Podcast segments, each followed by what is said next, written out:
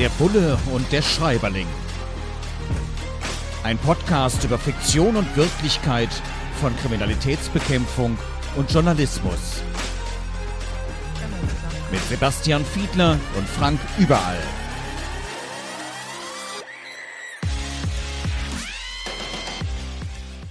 Da sind wir wieder. Herzlich willkommen zu einer neuen Ausgabe von Der Bulle und der Schreiberling. Diesmal haben wir uns einen echten Bestseller vorgenommen.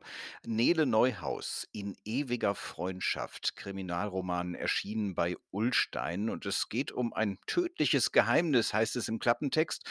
Eine Frau wird vermisst und dann wird ein Vater entdeckt, der dement ist. Da gibt es dann ziemliche Verwicklungen und das Ganze führt dann in den Ermittlungen auch in ein Literaturverlag. Ja, wenn Autorinnen über Literaturverlage schreiben, dann wird es spannend, aber es ist natürlich für uns auch immer ganz besonders spannend, inwiefern sich dann eben auch kriminalpolizeiliche Arbeit und Journalismus in diesem Roman widerspiegeln. Und aus der kriminalpolizeilichen Arbeit gibt es dann auch einen ganz hübschen Aspekt, wo beschrieben wird, der Kommissar kann eben das Auto nicht mehr wechseln. Privat hat er von seiner Schwiegermutter, nein, seiner Ex-Schwiegermutter, ein Auto geschenkt bekommen und zwar einen Porsche. Und normalerweise würde er damit nicht zur Arbeit kommen und die Chefin guckt auch ganz komisch, als er mit dem Porsche vorfährt. Sebastian, bist du denn zu deiner aktiven Kripo-Zeit auch gerne mal auf den Sonderparkplatz der Polizei am Präsidium mit dem Porsche vorgefahren? Nee, bisher ist das nicht vorgekommen und ich fürchte, es wird auch nicht mehr passieren tatsächlich. Nee, kam nicht so häufig vor. Wobei die Bandbreite der unterschiedlichen Autos, an die ich mich so erinnere, die auf Polizeiparkplätzen gestanden haben, wirklich breit ist. Das muss, daran kann ich mich schon erinnern. Okay, dann ähm, das war natürlich jetzt mal so ein bisschen eine Fangfrage. Ähm, also ich, ich bin in meinem Leben ehrlich gesagt auch noch nie einen Porsche gefahren. Kommt, glaube ich, als Journalist auch nicht so gut. Wir gucken uns jetzt nochmal an, auch andere Aspekte, die hier durchaus auch sehr, sehr ernst beschrieben sind. Und ja, manchmal kann man aus unserem Podcast ja auch ein bisschen was lernen. Zum Beispiel, wenn man einen Mord begehen möchte, dann gucken wir uns mal an, wie realistisch ist das denn, was dargestellt wird, wenn man beispielsweise Spuren verwischen möchte. Und da wird beschrieben von Nele Neuhaus, dass mit Chlorbleiche man eigentlich alle Blutspuren wegkriegen würde. Ist das ein Tipp sozusagen im Schulfernsehen bzw. Schulaudio für angehende Verbrecherinnen und Verbrecher? Chlorbleiche macht das wirklich alles weg, sodass ihr dann nichts mehr findet? Wir geben doch hier keine Tipps, Frank. Das können wir doch nicht machen. also es gibt natürlich Möglichkeiten hinterher. Ich meine, wer das genauer wissen will, der soll den Tatortreiniger gucken. Da gibt es ja ganze Serien darüber, die erklären, wie man die Geschichten darum ranken, wie man so Tatorte hinterher wieder reinigt. Am Ende muss man sagen, machen Täterinnen und Täter tatsächlich an der Stelle doch durchaus häufig Fehler. Und äh, aber natürlich gibt es Möglichkeiten, das ganze Zeug wieder sauber zu kriegen. Häufig ist es aber so, dass wir trotzdem noch bessere chemische Möglichkeiten haben, doch Dinge nochmal sichtbar zu machen. Immerhin. Und das lernt man dann möglicherweise auch bei Fortbildungen, wobei das ist ein Motiv, das auch in so Romanen, in Krimis immer wieder auftaucht, dass die Beamten nicht so richtig Lust auf Fortbildungen haben. Hier zum Beispiel wird beschrieben, dass es eine ganz wunderbare Fortbildung gibt. Ich muss den Titel einfach mal komplett vorlesen individuelle Handlungskompetenzen, selbstsicher und bürgernah, Analyse des Kriminalitätsgeschehens von der Taktik bis zur Strategiebildung oder methodische Kompetenzen, situationsgerecht und zielgruppenorientiert handeln. Da freut man sich doch richtig auf die Fortbildung, wenn man das draufstehen hat, oder? Ja, hier sprichst du natürlich mit einem, der das viele Jahre gemacht hat und sozusagen hinterm Pult gestanden hat.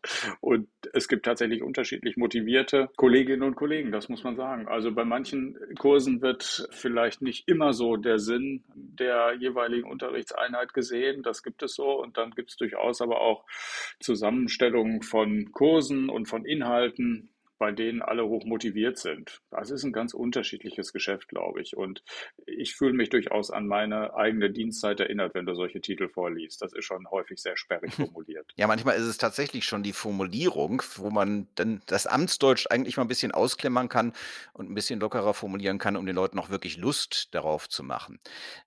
Lust hat man meistens eigentlich nicht als normale Bürgerin, als normaler Bürger mit der Polizei zu tun zu haben. Also mi mir geht das manchmal selbst auch so, dass ich irgendwie, weiß ich nicht, auf der Straße eine Zigarette rauche und natürlich fliegt einem dann auch schon mal der Zigarettenstummel hin. Das soll ja schon mal passieren, aber wenn man einen Polizisten, eine Polizistin sieht, hm, dann ist man ein bisschen vorsichtiger. Und man man denkt sich: „Oh, hast du irgendwas falsch gemacht?“ Das wird hier auch beschrieben, wenn man mit der Kriminalpolizei zu tun hat, dann ist man plötzlich irgendwie, ja, aufgeregt, befangen hat man ja in der Regel nicht jeden Tag. Und wenn man auch nur als Zeuge aussagen soll, wenn man auch nur irgendwas beschreiben soll, wenn man dann befragt wird, es, es ist schon ein komisches Gefühl. Was mich jetzt interessieren würde, wahrscheinlich kannst du das in ähnlicher Weise auch beschreiben, wenn du mit Menschen zu tun hattest, aber der Privatmensch Sebastian Fiedler, wie ist das eigentlich, wenn deine Kolleginnen und Kollegen dich anhalten, mit dem Auto beispielsweise, oder wenn du tatsächlich mal in die Situation kommst, auch befragt zu werden in deiner Rolle sozusagen als Bürger? Ich kenne das. Das ist tatsächlich so. Also ich kann das Gefühl durchaus nachvollziehen, dass man auch wenn man Polizist ist und fährt irgendwo Auto, und das ist ja dann häufig auch bei denen, die Streife fahren, wenn sie das in anderen Städten tun, dann achten sie, glaube ich, schon besonders auf ihre Fahrweise, wenn sie irgendwo einen anderen Streifenwagen sehen. Und ich habe aber auch durchaus in anderen Situationen Erfahrung gesammelt. Auch ich war schon Geschädigter. Also mein Auto ist in der Vergangenheit mal aufgebrochen worden und ich musste dann zur Polizei. Auch ich war schon in Situationen, wo ich mehr oder weniger als Bürger eine Anzeige erstattet habe. Ich war schon Zeuge und habe Zeugenaussagen gemacht bei Kolleginnen und Kollegen. Und dann guckt man sich sozusagen aus einer ganz anderen Perspektive den eigenen Berufsstand einmal an und kann durchaus einige Lehren daraus ziehen, auch für sich selber, glaube ich. Das, das ist schon so. Und ich kann mir ganz gut vorstellen, das ist vielleicht so ein bisschen so ähnlich als wenn du von anderen Kolleginnen und Kollegen interviewt wirst, oder? Ja, in der Tat, das ist für mich auch nach wie vor eine ungewohnte, mittlerweile routinierte Situation. Als Vorsitzender des Deutschen Journalistenverbands des DJV habe ich das natürlich zum Teil dann auch wirklich am Laufband. Also bei bestimmten Themen gibt es dann eben unglaublich viele Interviewanfragen und, ähm, ja, plötzlich die Rolle zu wechseln also, manchmal ist es tatsächlich so, dass ich von einer Minute auf die andere umschalten muss. Dass ich also gerade selbst noch ein Interview geführt habe und dann ganz schnell mich umgewöhnen muss, weil ich dann plötzlich ein Interview geben muss. Und genauso wie ich dann bei Politikern beispielsweise auch schon mal sehr kritisch nachfrage, passiert das natürlich bei mir Umgekehrt dann auch. Da wird dann sehr kritisch nachgefragt und da muss man sich dann konzentrieren und muss sich auch bewusst machen, welche Rolle man dann plötzlich hat. Das ist manchmal schwierig. Also ich hatte es vor gar nicht allzu langer Zeit, wo ich für den Westdeutschen Rundfunk, für die Lokalzeit Köln, wo ich seit vielen Jahren unterwegs bin, über den Kölner Stadtrat berichtet hatte. Vor der Kamera, im Studio. Aber kurz vorher und auch kurz nachher ich habe dann auch nachher gesagt: „Hör mal, ich, äh, lasse die Maske, also das, äh, Make-up noch drauf, weil ich habe gleich schon wieder das Nächste.“ Und dann dachten die: „Ja, der hat den nächsten journalistischen Einsatz.“ Ne, ich hatte dann das nächste Interview. Da musste ich dann eben auch wieder in ein anderes Fernsehstudio und musste dort dann plötzlich auch wieder die Rolle tauschen. In der Tat, das ist manchmal gewöhnungsbedürftig, macht aber irgendwo auch Spaß, die unterschiedlichen Rollen dann zu spielen. Wir, wir, wir haben noch eine Parallele, die mir gerade einfällt, denn wir beiden unterrichten ja auch und haben unterrichtet. Andere Journalistinnen und Journalisten bei dir und bei mir waren es Kriminalbeamte. Und da frage ich mich tatsächlich, ob es dir da so geht wie mir, dass man aus dieser Perspektive heraus den eigenen Berufsstand teilweise vielleicht auch überkritisch betrachtet. Geht dir das auch so? Also äh, das ist mir in der Vergangenheit so gegangen, wenn ich an Situationen zurückdenke, wo ich zum Beispiel als Zeuge ausgesagt habe, dann habe ich mich schon kritisch gefragt, na Mensch, an deiner Stelle hätte ich vielleicht aber die Frage anders formuliert oder ich hätte doch dieses und jenes noch gefragt tatsächlich. Die Perspektive kommt ja bei uns beiden noch dazu. Ja, das ist ja so eine Deformation professionell. Also man verändert sich irgendwie. Also ich, ich habe wirklich manchmal auch schon alleine das Problem, wenn ich Fernsehen gucke, also abends auf der Couch einfach mal abschalten möchte, Nachrichten gucke und dann sage: „Ah, äh, da war ein Schnittfehler. N ne, das ist aber jetzt nicht schön formuliert worden.“ Also, es fällt mir unglaublich schwer, das innerlich abzustellen und in der Tat auch bei, hm, den Lehrveranstaltungen an der Hochschule für Medien, Kommunikation und Wirtschaft, HMKW in Köln, mache ich das ja auch regelmäßig, habe da eine Professur inne und äh, ja, äh, man lehrt natürlich das Idealbild und in der Realität wird das Idealbild dann auch unter Zeitdruck nicht unbedingt immer eingelöst. Und das ist dann auch manchmal schwierig, wenn einen die Studierenden dann irgendwann erwischen, wenn man zum Beispiel sagt, im Radio sollte man keine allzu langen Sätze bilden. Naja, und irgendwann in irgendeiner Stresssituation bildest du dann doch einen langen Satz und das finden die dann natürlich auch sehr, sehr lustig, aber auf der anderen Seite, ähm, ja, gehört es eben dazu, das Standard den Standard zu beherrschen, aber an der einen oder anderen Stelle kann man sich natürlich nicht immer an den Standard halten. Übrigens auch ein Motiv, das bei Nele Neuhaus in ihrem Krimi in ewiger Freundschaft, über den wir ja sprechen, auftaucht. Da geht es um Dienstanweisungen. Und da wird jemand beschrieben, also ich meine, wir kennen das so, Tatort Schimanski oder so, ne, wir kennen das aus vielen anderen Krimis, dass die Leute sich so, ja, so ungefähr an die Dienstanweisungen halten. Ich meine, ich komme aus Köln, für mich sind Vorschriften grundsätzlich eher so unverbindliche Verhaltenstipps. Hm, aber hier wird beschrieben, da ist einer, der sich streng an jede Vorschrift hält und dafür berüchtigt ist. Und gerade in so einer Stresssituation, gerade wenn es darum geht, vielleicht auch mal hm, die ausgelatschten Pfade zu verlassen, können solche Menschen, die sich dann eben wirklich strengstens an jede Dienstvorschrift halten, nicht manchmal auch extrem nervig sein?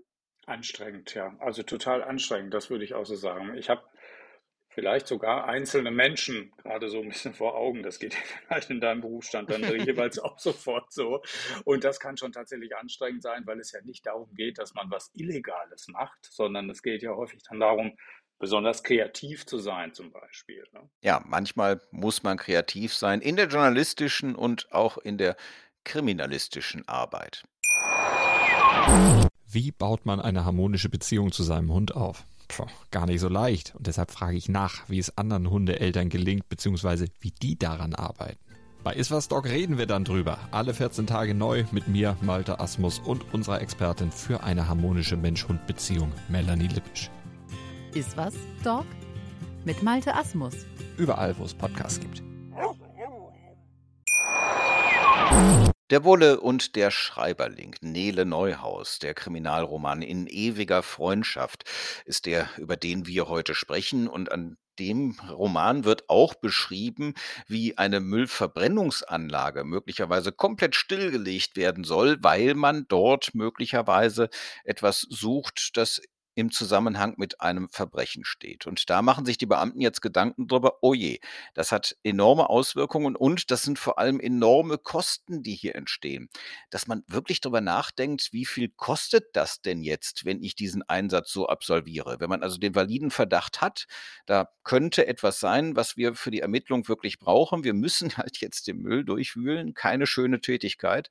Aber äh, dann nach den Kosten zu schielen, kommt mir irgendwie ein bisschen komisch vor. Ja, wobei ich mich erinnert fühle an Einsätze, die so ein bisschen so eine Parallele dazu aufweisen. Also ich will das mal so formulieren, Kosten, daran kann ich mich nicht immer so erinnern, wobei das natürlich dann eine Rolle spielt, wenn das zum Beispiel Kosten sind, die der Staat dann hinterher zu tragen hat. Also wenn die Staatsanwaltschaft oder die Polizei diese Kosten zu tragen hat, wenn das Kosten von anderen sind, da kann ich mich an Situationen erinnern, da würde ich die Überschrift Konsequenzen vielleicht mal finden. Ich erinnere mich an einen sehr, sehr großen Fall, der damals in allen Gazetten stand, wo kurzzeitig vor einem Einsatz die Besorgnis der Bundesbank bestand, dass das Bargeldsystem in Deutschland könnte zusammenbrechen, weil in so großem Ausmaß die Täterinnen und Täter Bargeld unterschlagen hatten aus diesem Bargeldentsorgungssystem. Das war ein so ein Beispiel von vielen, dass man sich bei Einsätzen durchaus schon mal weitere Konsequenzen bewusst macht und versucht, diese Risiken zu minimieren vorher. Das finde ich jetzt nochmal interessant. Wo genau ist jetzt nochmal dieses Bargeldentsorgungssystem? Das ist ja dann Bargeld, das eigentlich auch noch nutzbar ist, das vielleicht kleine Schrammen hat oder sowas, aber das dann entsorgt wird. Wo genau finde ich das, um da möglicherweise mal ein bisschen Das ist ein technischer Begriff. Damit ist einfach nur gemeint, also nicht, dass es weggeschmissen wird, sondern damit ist gemeint, wenn große Supermärkte oder andere Ladengeschäfte abends, das kennst du auch in der Fußgängerzone, wenn da diese gepanzerten Autos durch die Fußgängerzonen fahren und dann die verblombten Geldkassetten dort abholen. Das nennt sich Bargeldentsorgung, weil das wird dann anschließend in so Bargeldzentren gebracht, muss dann dort natürlich gezählt werden und dann auf ein Konto bei der Bundesbank anschließend eingezahlt werden. Und dieses ganze System nannte sich Entsorgung. Damit ist nicht gemeint, in die Müllverbrennungsanlage bringen.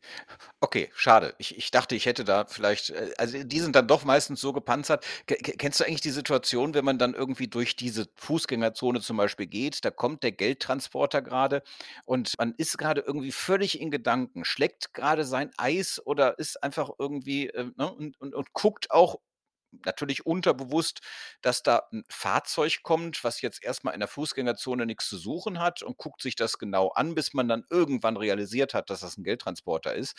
Und währenddessen die grimmigen Menschen im Geldtransporter, natürlich schwer bewaffnet, gucken einen dann sehr, sehr skeptisch an. Will der hier was auskundschaften? Springt der mich gleich an? Will der irgendwas Böses? Das ist oft irgendwie so eine unangenehme Situation. Kennst du das auch? Kenne ich genau. Und du, du hast meine Gefühlslage genau beschrieben. Also das, ich glaube, das geht wahrscheinlich gerade jedem so, weil die zunächst einmal natürlich irgendwie auch als vermeintlicher Störenfried erstmal mitten in der Fußgängerzone auftauchen, wo eigentlich jeder Radfahrer schon schief angeguckt wird, der erfährt fährt. Und das kenne ich so. In der Tat guckt man dann so auf die Seiten der Menschen, die dann da rauskommen und sieht die Pistolen an der Seite und denkt sich tatsächlich, okay, alles klar, ihr macht jetzt hier euren Job und ich äh, gehe mal weiter einkaufen. Apropos Störenfried, also das kann ja manchmal auch sozusagen in den eigenen Reihen sein. Ich habe gehört, von der Schutzpolizei spricht man im äh, der Kriminalpolizei öfter mal so etwas abwertend von der Trachtengruppe, weil die ja Uniform tragen, was die Kripo jetzt nicht unbedingt tut. Und da kann es ja schon mal sein, dass man mm, zu einem Einsatzort fährt mit dem Privatwagen, weil man eben in Bereitschaft ist. Eine solche Situation lesen wir auch bei Nele Neuhaus in ewiger Freundschaft. Da hat nämlich die Kommissarin ihren Hund Hund dabei, den aber nicht ordnungsgemäß im Fahrzeug gesichert. Da gibt es ja auch spezielle Vorschriften, wie das genau sein muss für jede Bürgerin und jeden Bürger. Und das merkt jemand, als sie ankommt, nämlich ein Mensch von der Schutzpolizei und verpasst ihr erstmal für 30 Euro ein Knöllchen. Also da, wo sie gerade anfährt zum Einsatz, um entsprechend Ermittlungen anzustellen. Ist dir das auch schon mal passiert, dass du beim Einsatz mit deinem Privatfahrzeug angerollt bist und dann Knöllchen von deinen Kollegen bekommen bekommen hast? Nee, also das kann ich mir auch nicht vorstellen, dass das passieren würde. Und außerdem fallen mir solche Situationen auch gar nicht ein, die da jetzt wirklich zu passen werden. Das ist mir tatsächlich schon passiert, dass bei so Einsatzfahrten wir angehalten worden sind, weil wir mit Zivilautos unterwegs gewesen sind. Aber dann weist man sich aus, dann erkennen die schnell, dass man tatsächlich auch im Einsatz ist und darf dann weiterfahren. Ich muss nur sagen, ich habe mich natürlich in meiner Funktion bei der Gewerkschaft immer versucht, so ein bisschen gegen diese Begrifflichkeiten zu stemmen. Ne? Also, weil das auch häufig, also das, was man so liest in Büchern oder häufig auch in Fernsehkrimis so sieht, spiegelt nicht so zwingend also weder die Aufgabenverteilung noch so das, den gegenseitigen Respekt irgendwie wieder. Es gibt solche Sprüche ohne Ende natürlich. Es gibt auch Sprüche bei der Schutzpolizei, die dann von den adligen Herren und Damen von K, also von der Kriminalpolizei sprechen. Und äh, da, da gibt es alle möglichen lustigen Begrifflichkeiten. Aber tatsächlich begegnet man sich im Dienst eigentlich so eher auf Augenhöhe. Ja, ist bei uns im Journalismus durchaus ähnlich. Also, äh, wenn man junge Menschen fragt, Berufswunsch Journalist, da geht es dann meistens irgendwo darum, eine Sendung zu moderieren im Fernsehen oder unglaublich bekannt zu werden oder vielleicht bei Süddeutsche oder FAZ zu arbeiten. Und ja, manchmal hat man so ein bisschen den Eindruck, dass gerade Lokaljournalismus so ein bisschen als nice to have gesehen wird, als irgendwo minderwertig. Gleichwohl sind das oft die Kolleginnen und Kollegen, die am meisten arbeiten, am intensivsten und zum Teil auch am investigativsten. Also insofern sind solche Pauschalisierungen natürlich nicht angebracht. Das ist ehrlich gesagt nicht sinnvoll. Apropos ehrlich gesagt, Nele Neuhaus beschreibt hier, dass eine Protagonistin oder ein Protagonist, also jemand aus der Kriminalpolizei, sagt, wenn die Leute in einem Verhör oder in einer Befragung schon betonen, ja, ehrlich gesagt ist das so und so. Dieses ehrlich gesagt, das äh, ist aus der Erfahrung heraus eigentlich immer so, dass wenn die Leute das so markern, dass man dann als Polizistin, als Polizist sehr hellhörig werden sollte. Ich glaube, als Journalist könnte ich das unterschreiben. Also wenn jemand sagt, ehrlich gesagt, das klingt irgendwie ein bisschen komisch. Ist das doch deine Erfahrung? Man muss ein bisschen Gespür dafür entwickeln, weil ich glaube, es gibt das, was du beschrieben hast.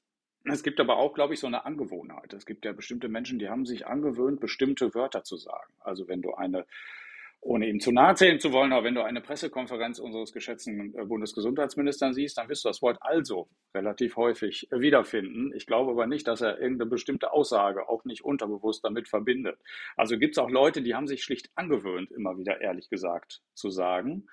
Und dann gibt es wiederum andere, wenn das dann eben auffällt, dass in dieser Situation das dann irgendwie nochmal besonders herausgestellt wird, da glaube ich, das sind so die Situationen, die du gerade beschrieben hast, wo man dann vielleicht nochmal so ein bisschen eine Antenne ausfahren könnte, um da nochmal genauer nachzufragen.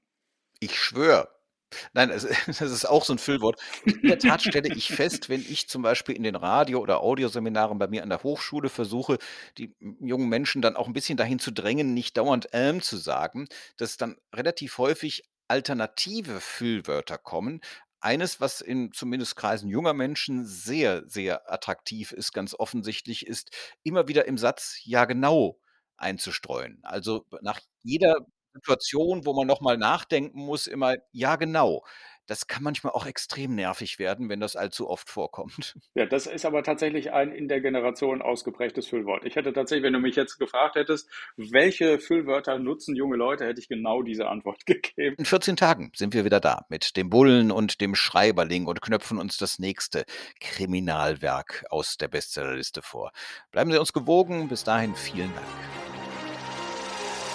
Der Bulle und der Schreiberling. Ein Podcast über Fiktion und Wirklichkeit von Kriminalitätsbekämpfung und Journalismus. Mit Sebastian Fiedler und Frank Überall.